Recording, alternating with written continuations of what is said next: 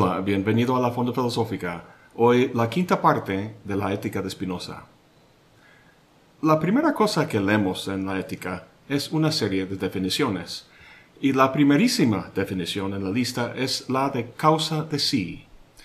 No es casual que Spinoza empieza su obra maestra hablando de la causalidad, ya que, como habíamos comentado, entendemos algo, logramos explicar algo al señalar su causa. Ontológicamente son muy pocas cosas las que hay que explicar. De hecho, solo dos. Sustancias y sus modos. No hay otra cosa en el mundo. En cuanto a las sustancias, ya hemos visto que hay una sola, que es infinita y que existe necesariamente. Su explicación, es decir, su causa, es sí misma, es causa de sí, por la cual, como vemos en esa primera definición, Spinoza entiende aquello cuya esencia implica la existencia. ¿Y el otro tipo de cosa que hay en el mundo, los modos? ¿Qué dice Spinoza al respecto? ¿Qué causa señala para explicarlos? En la proposición 18 dice que Dios es la causa inmanente de todas las cosas. Esa relación causal entre la sustancia y los modos, entre Dios y el mundo, es lo que vimos con mucho detalle hacia el final del último video. A lo mejor esa explicación, además de complicada, te haya parecido poco explicativa o demasiado general. Pues yo creo que tendrías razón. Lo que vimos ahí en las proposiciones 22 y 23 fueron los grandes contornos del cosmos. El gráfico que armamos partía de Dios y sus atributos de pensamiento y extensión y mostraba cómo se seguían de ellos los modos infinitos inmediatos que en el caso de la extensión, por ejemplo, es el principio del movimiento y el descanso, lo cual podemos entender como las leyes más generales de la naturaleza. Y que de ahí se seguía el modo infinito mediato, eso que Spinoza llamaba la faz de todo el universo, es decir, la totalidad del continuo físico, terminando milagrosamente en los modos finitos, en cosas particulares como tú o yo o ese árbol. Con esto Spinoza ha señalado la causa de los modos, o sea, Dios, por lo que los habría explicado, ¿no? Pues hasta cierto punto sí, pero no del todo. Es como si uno dijera que con las ecuaciones de Newton sobre el movimiento podría dar cuenta del hecho de que una mariposa aterriza en este árbol y no en aquel.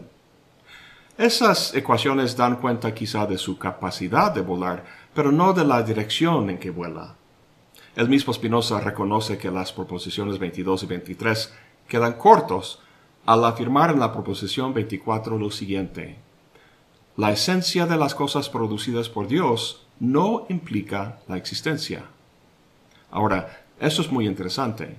A diferencia de Dios o la sustancia, cuya esencia sí implica la existencia, con respecto a los modos hay dos cosas que tienen que explicarse su esencia y aparte su existencia, o sea, lo que son y el hecho de que son. Tomemos un ejemplo, un viaje en moto. Hasta ahora en nuestra lectura hemos hablado de los modos, bajo el atributo de la extensión, como cosas físicas, como rocas, pero también son acontecimientos o procesos, es decir, cualquier variación o modulación de la sustancia infinita. Entonces, Subo a la moto y voy de mi casa aquí en Jalapa al puerto de Veracruz para ver un amigo con quien había quedado a cierta hora. La pregunta es, ¿qué aspecto del viaje está determinado o causado por la naturaleza del atributo de la extensión y la de los infinitos modos que se siguen de él? Pues solo aspectos muy generales y abstractos. Por ejemplo, la cantidad de kilómetros recorridos por litro de gasolina lo cual es una función del tipo de motor que trae y de las cualidades químicas de la gasolina. Y también que la duración del recorrido será una función de la distancia y la velocidad media. Los modos infinitos, que habíamos interpretado como las leyes generales de la naturaleza, hacen que cualquier viaje en moto se haga dentro de esos parámetros, sea el mío o un viaje tuyo en otra parte del mundo. Y también explican por qué la moto no se desplaza volando como un pájaro o caminando como un ser humano. En fin, Lo que los atributos y los modos infinitos determinan y explican es la naturaleza de las cosas, aquello que comparten en común con otros individuos o fenómenos de su clase. Lo que no explican, o sea, de lo que no puede ser causa, es, en el caso del viaje, el tiempo real y concreto que tardo en llegar a mi destino. Eso depende de la velocidad que le doy, digamos 150 kilómetros por hora. ¿Por qué le doy 150 y no 90 o 110? Ninguna ley o modo infinito puede dar cuenta de ello, sino solo otro modo finito. En la proposición 28, Spinoza nos dice, ninguna cosa singular puede existir ni ser determinada a obrar si no es determinada a existir y obrar por otra causa, que es también finita y tiene una existencia determinada. Y, a su vez, dicha causa no puede tampoco existir ni ser determinada a obrar si no es determinada a existir y obrar por otra, que también es finita y tiene una existencia determinada, y así hasta el infinito. Volviendo a la moto, su operación general está regida por los modos infinitos, pero la velocidad particular que le doy se debe a una causa anterior, que es, como dice Spinoza, otra cosa finita, que en este caso podría ser porque salí tarde de casa. Recuerda que tengo una cita a cierta hora, por lo que me urge llegar rápido. Lo extraño es que, por un lado, Spinoza dice que Dios, con sus infinitos atributos, es causa de todo, y por el otro dice que los modos finitos lo son. ¿No habría aquí una contradicción? No. Como vimos en esa cita, el modo finito que es la causa de la velocidad concreta de la moto también tiene su causa, y esta causa la suya hasta el infinito. Si la explicación de un modo finito determinado tiene que abarcar toda una infinita serie de causas finitas, entonces esa serie infinita no puede ser otro que Dios, el modo infinito mediato que Spinoza llamó la faz de todo el universo. Lo que vemos aquí son dos series causales. La primera es la de los modos infinitos, que rigen el aspecto general del mundo. Los estudiosos de Spinoza han llamado esta serie la dimensión vertical. Y la otra es la horizontal, la de la infinita serie de modos finitos, donde cada modo en la cadena es el efecto de un modo anterior y causa de un modo posterior. La primera serie da cuenta del tipo de cosa que algo es, es decir, de su esencia, mientras que la segunda da cuenta del hecho de que es, es decir, de su existencia. Spinoza continúa su discusión, de la causalidad con una proposición que inquieta a mucha gente, la proposición 29. Dice, en la naturaleza no hay nada contingente, sino que, en virtud de la necesidad de la naturaleza divina, todo está determinado a existir y obrar de cierta manera. Tú y yo somos parte de esa naturaleza, por lo que todo lo que pensamos y hacemos está determinado. Hice este video sobre Spinoza, pero igual pude haber elegido hacerlo sobre Husserl o Descartes, ¿no? Según Spinoza, no. Ahora, dirás que eso simplemente no tiene sentido, que no concuerda con la experiencia. Si me pongo a pensar Spinoza o Husserl, Spinoza o Husserl, mmm, lo haré sobre Spinoza. ¿No indica eso una elección por mi parte? Pues sí, solo que no es una elección libre. Veamos qué dice Spinoza. La proposición 32 dice, la voluntad no puede llamarse causa libre, sino solo causa necesaria. ¿Por qué? Porque, como dice Spinoza, la voluntad, como el entendimiento, es solo un cierto modo del pensar, y así, por la proposición 28, ninguna abolición puede existir ni ser determinada a obrar si no es determinada por otra causa, y ésta a su vez por otra, y así hasta el infinito. La voluntad humana es un modo, y como todo modo, para ser lo que es, depende de otra cosa, y esa cosa de otra cosa, y así sucesivamente. No es sui generis o causa de sí, otra manera de abordar este asunto es como sigue. Si algo existe, y la voluntad humana sí existe, podemos preguntar por qué existe, lo cual para Spinoza es equivalente a preguntar por su causa. Como nos comenta en la proposición 33, hay dos formas en que algo puede llegar a existir.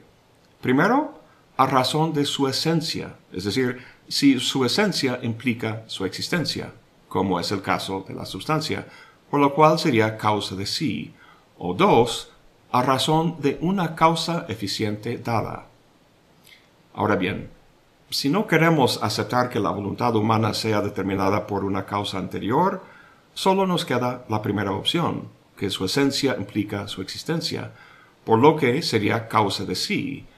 Pero en ese caso la voluntad humana sería una sustancia. Sin embargo, hay una sola sustancia infinita, y la voluntad humana, hay que admitirlo, no es infinita. Entonces no le queda de otro, es un modo finito inmerso necesariamente en esa serie causal horizontal que comentamos antes. Si nuestra voluntad nos parece libre, se debe, dice Spinoza, a un defecto en nuestro conocimiento. Bueno, si los modos son determinados, seguramente la eterna e infinita sustancia no lo es. Seguramente Dios es libre. Descartes piensa eso. Afirma que Dios es radicalmente libre y que de hecho pudo haber creado leyes para la lógica y las matemáticas distintas a las que conocemos. En la visión cartesiana, todo lo que sea creado por Dios es contingente, en el sentido de que pudo haber sido de otra forma. En Leibniz encontramos una concepción semejante. Nos cuenta que antes de crear el mundo, Dios considera todos los mundos posibles y decide que el mejor es este en que vivimos, por lo que lo crea. Al parecer, Spinoza opina lo mismo en su discusión de la proposición 17. Esta proposición dice, Dios obra en virtud de las solas leyes de su naturaleza y no forzado por nadie. En el segundo corolario dice, se sigue que sólo Dios es causa libre. En efecto, sólo Dios existe y obra en virtud de la sola necesidad de su naturaleza. Es muy curioso esto. ¿Cómo puede ser libre si existe y actúa de acuerdo con las leyes necesarias de su naturaleza? Obviamente Spinoza no entiende el concepto de libertad como Descartes y Leibniz, ni tampoco como nosotros. En efecto, Dios no puede ser otro de lo que es, ni tampoco obrar de forma distinta a lo que dicta su naturaleza, de la misma forma que la suma de los tres ángulos de un triángulo no pueden variar de la suma de dos ángulos rectos. Sin embargo, dado que esta necesidad proviene de su propia naturaleza y no de una naturaleza ajena, no está forzado por nadie. En ese sentido, Dios es libre. Dios, la infinita sustancia que es la totalidad de la naturaleza, no es un ser que piensa qué hacer, sino que es puro acto, el eterno e infinito proceso de actualizarse al desplegar su esencia, de lo cual, como dice en la proposición 16, se siguen infinitas cosas de infinitos modos. Un último detalle. Hasta ahora hemos hablado del determinismo y la necesidad, pero no son sinónimos. En Leibniz encontramos un fuerte determinismo. Para dar cuenta de la existencia de cualquier individuo, hay que recurrir a la totalidad de todos los acontecimientos en la historia del mundo. Si solo uno de esos acontecimientos hubiera sido diferente, si por ejemplo Julio César no hubiera cruzado el Rubicón, tú no serías tal como eres ahora. Tu ser, tu existencia ha sido completamente determinada. Sin embargo, no es necesario que todos esos acontecimientos se dieran de esa forma. Hay infinidad de otros mundos posibles en los que habrían sido diferentes. Spinoza, en cambio, además de ser determinista, también es necesitariano, por así decirlo. Todo aspecto del mundo, todos y cada uno de sus modos se han seguido forzosamente de la naturaleza de Dios.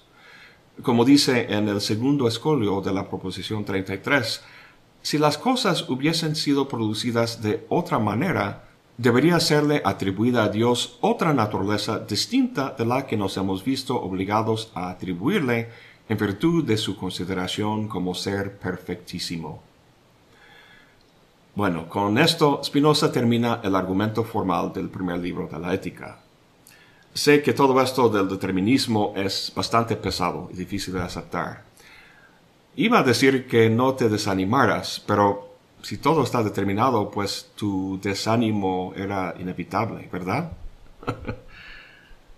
pues Spinoza vuelve a tocar el determinismo en el segundo libro sobre la mente humana, así que hay que darle chance antes de juzgar. Aunque haya terminado el argumento formal, termina este primer libro con un apéndice.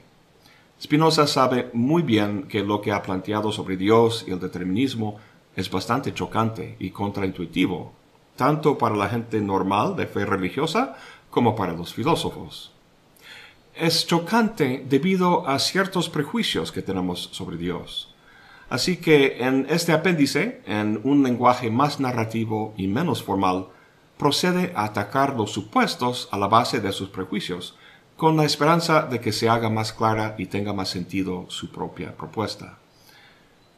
¿Alguna vez has oído a alguien decir las cosas pasan por algo? Aunque no parezca, esa afirmación encierra una actitud filosófica, porque no se contenta con que simplemente pasen las cosas, sino que señala que tienen una explicación, pasan por algo, o sea, tienen una causa. Ahora, las diversas cosas tienen diversas causas, pero en general podemos agruparlas en dos clases, causas eficientes y causas finales. Si estás en clase y el profesor te pregunta, ¿por qué estás aquí? Podrías responder señalando una causa eficiente, por ejemplo, tus piernas. Estoy aquí porque me levanté del sofá en mi casa y vine caminando hasta llegar aquí. La causa eficiente es la piedra tirada que rompe la ventana, lo que comúnmente se entiende como el agente externo y próximo cuya operación lleva a cabo un cambio, produce un efecto. Por otro lado, podrías señalar una causa final, es decir, hacer referencia a la finalidad de estar en clase, lo cual podría ser, por ejemplo, para aprender o para que el profe no te ponga una falta. Yo siempre he distinguido entre estas dos causas como sigue. La causa eficiente es la causa que empuja desde atrás y la causa final es la que jala desde enfrente. La causa en la que Spinoza se apoya exclusivamente a lo largo de la ética, ¿cuál es? Es la causa eficiente. Si pensabas que era la causa final, habrías caído en el mismo prejuicio que para Spinoza caracteriza a la gran mayoría, ¿Cuál es? Inicia el apéndice diciendo, todos los prejuicios que intento indicar aquí dependen de uno solo, a saber, el hecho de que los hombres supongan comúnmente que todas las cosas de la naturaleza actúan, al igual que ellos mismos, por razón de un fin. Incluso tienen por cierto que Dios mismo dirige todas las cosas hacia un cierto fin. Pues dicen que Dios ha hecho todas las cosas con vistas al hombre, y ha creado al hombre para que le rinda culto. Lo que señala aquí es lo que en filosofía llamamos la teleología, palabra que viene, como sabemos, de la palabra griega telos, que significa fin. El ser humano trata al mundo que le rodea como si estuviera diseñado en términos de fines, por las intenciones de un Dios que pensara en su bien, viendo los grandes contornos de los sucesos, sucesos como si fueran cumpliendo un gran fin, un, plan divino. Y es esta noción de un fin lo que sirve como criterio para distinguir el bien del mal, el mérito del pecado, la alabanza de la censura, etc. Spinoza trata de desmentir este prejuicio al señalar su origen. Dice que todos los hombres nacen ignorantes de las causas de las cosas, pero que de lo que sí saben, o al menos de lo que son conscientes, es su deseo, ese impulso de buscar su propia ventaja.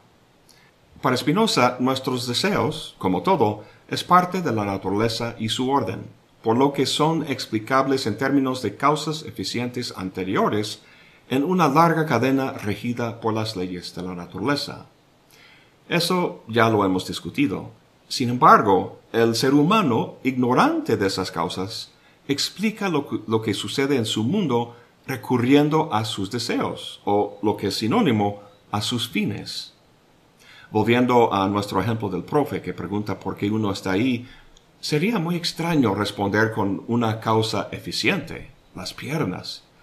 Está ahí por la finalidad del aprendizaje, es su deseo aprender.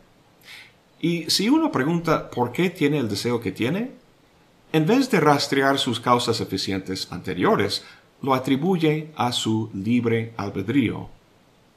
De esta manera, uno explica no solo su propia conducta, sino la del mundo a su alrededor. Dice Spinoza, como encuentran no pocos medios que cooperan en gran medida a la consecución de lo que les es útil, como por ejemplo los ojos para ver, los dientes para masticar, las hierbas y los animales para alimentarse, el sol para iluminar, el mar para criar peces, ello hace que consideren todas las cosas de la naturaleza como si fuesen medios para conseguir lo que les es útil. Y puesto que saben que esos medios han sido encontrados, pero no organizados por ellos, han tenido así un motivo para creer que hay algún otro que ha organizado dichos medios, con vistas a que ellos los usen pues una vez que han considerado las cosas como medios, no han podido creer que se hayan hecho a sí mismas, sino que han tenido que concluir, basándose en el hecho de que ellos mismos suelen servirse de medios, que hay algún o algunos rectores de la naturaleza, provistos de libertad humana, que les han proporcionado todo y han hecho todas las cosas para que ellos las usen. Así que Suponiendo que sus deseos o fines eran la única forma de explicar sus acciones, los seres humanos pasaron a la suposición de una voluntad libre, de la que provinieron, y de ahí a la suposición de un rector de la naturaleza, que también, provisto de una voluntad libre, ha organizado todos los sucesos en el mundo de modo que se adecuaran a los fines de los seres humanos. Esta postura teleológica no niega la operación de la causalidad eficiente, pero sí le da un alcance limitado. Spinoza da el siguiente ejemplo para ilustrarlo. Dice, si cayese una piedra desde lo alto sobre la cabeza de alguien y lo matase, demostrarán que la piedra ha caído para matar a ese hombre. Lo hacen, dice, al observar que es imposible que tantas circunstancias se dieran de forma aleatoria, por ejemplo, si uno explica que soplaba fuerte el viento y que el hombre caminaba en cierta dirección, responderán, ¿por qué soplaba tan duro? ¿Y por qué caminaba por ahí? Si uno responde, porque hubo una tormenta el día anterior y porque un amigo de esa persona lo había invitado a comer, responderán, ¿por qué hubo esa tormenta? ¿Y por qué lo invitó a comer justo a esa hora? Y así seguirán pidiendo la causa de la causa de la causa hasta que uno se canse y se refugie, como dice Spinoza, en la voluntad de Dios, ese asilo de la ignorancia. Esta concepción que tenemos de Dios y del mundo no es más que una proyección antropomórfica de la experiencia del hombre y sus percepciones. Pero eso a fin de cuentas no es de extrañar, ya que el hombre es finito, su perspectiva es finita. En una de sus cartas, Spinoza comenta este fenómeno que los seres humanos piensan en Dios como eminentemente humano.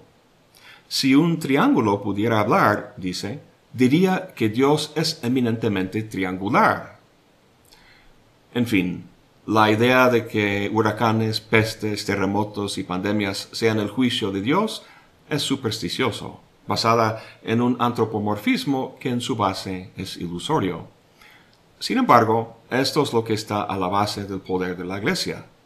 Es importante no contravenir los fines de ese Ser Supremo, quedar bien con Él, consiguiendo sus bendiciones en vez de sus castigos. Los sacerdotes manipulan esta combinación de esperanza y miedo para su propio beneficio, manteniendo así a la gente en un estado de ignorancia. Para Spinoza no es el dogma de los sacerdotes lo que proporciona conocimiento de Dios, sino la razón, el pensamiento filosófico. No extraña que Nietzsche encontró en Spinoza un alma gemelo. Mucho antes de que Nietzsche invirtiera las palabras de la Biblia y dijera que más bien el hombre hizo a Dios en su imagen y semejanza, lo hizo Spinoza. Eliminó de Dios todo antropomorfismo, todas las disposiciones psicológicas y morales que el hombre había proyectado a lo divino, dejando en su lugar un solo ente, la totalidad de la naturaleza que pulsa con infinita y cambiante variedad. A lo mejor no creas en el Dios de la tradición judeocristiana que Spinoza critica en el apéndice, sino en este fascinante Dios naturalizado que plantea en los argumentos del primer libro. Está muy bien, pero no te engañes. Hay que tener muy claro que entre los antropomorfismos que desecha de su sistema es el del libre albedrío. Su crítica, a fin de cuentas, se dirige no solo a los rabinos de su época, sino a nosotros filósofos también. Si Spinoza tiene razón con respecto a su doctrina del determinismo, y si aún no lo aceptas, solo podemos concluir que tu duda al respecto ha sido determinada. Es tan natural que no creas lo que dice como el hecho de que una hoja acaba de caer de ese árbol allá afuera. Sabemos que esa hoja no cayó por voluntad propia, sin embargo, todavía no podemos aceptar que lo que pensemos y hagamos tampoco se sigue por voluntad propia. Nos creemos exentos de ese orden causal de la naturaleza, como si fuéramos, como dice Spinoza, un imperio dentro de otro imperio. Esa postura, sin embargo, es netamente cartesiana, la cual ya no puede sostenerse si aceptamos la única e infinita sustancia de este primer libro. Ahora que vamos a pasar al segundo libro, te invito a hacer un experimento de pensamiento, a saber, aceptar provisionalmente su doctrina del determinismo en aras de comprender con la mayor profundidad posible lo que nos plantea. En este primer libro hemos visto los grandes contornos del cosmos, la infinita sustancia de la que, como vemos en la proposición 16, se siguen infinitas cosas de infinitos modos. Spinoza no va a hablar de todas esas infinitas cosas, sino solo, como dice, de las que pueden llevarnos, como de la mano, al conocimiento del alma humana y de su suprema felicidad. Hay que recordar que eso es lo que pretende, a fin de cuentas, liberar al ser humano de su condición de esclavitud para que alcance esa suprema felicidad, lo que en el quinto libro llama la beatitud. Ahora, con el trasfondo metafísico planteado, podemos hablar de esa condición de esclavitud. Pero primero hay que entender, entender la naturaleza y el origen de aquello que es esclavizado, el alma humana. Tema del siguiente video. Eso es todo por hoy. Gracias por acompañarme. Hasta la próxima y buen provecho.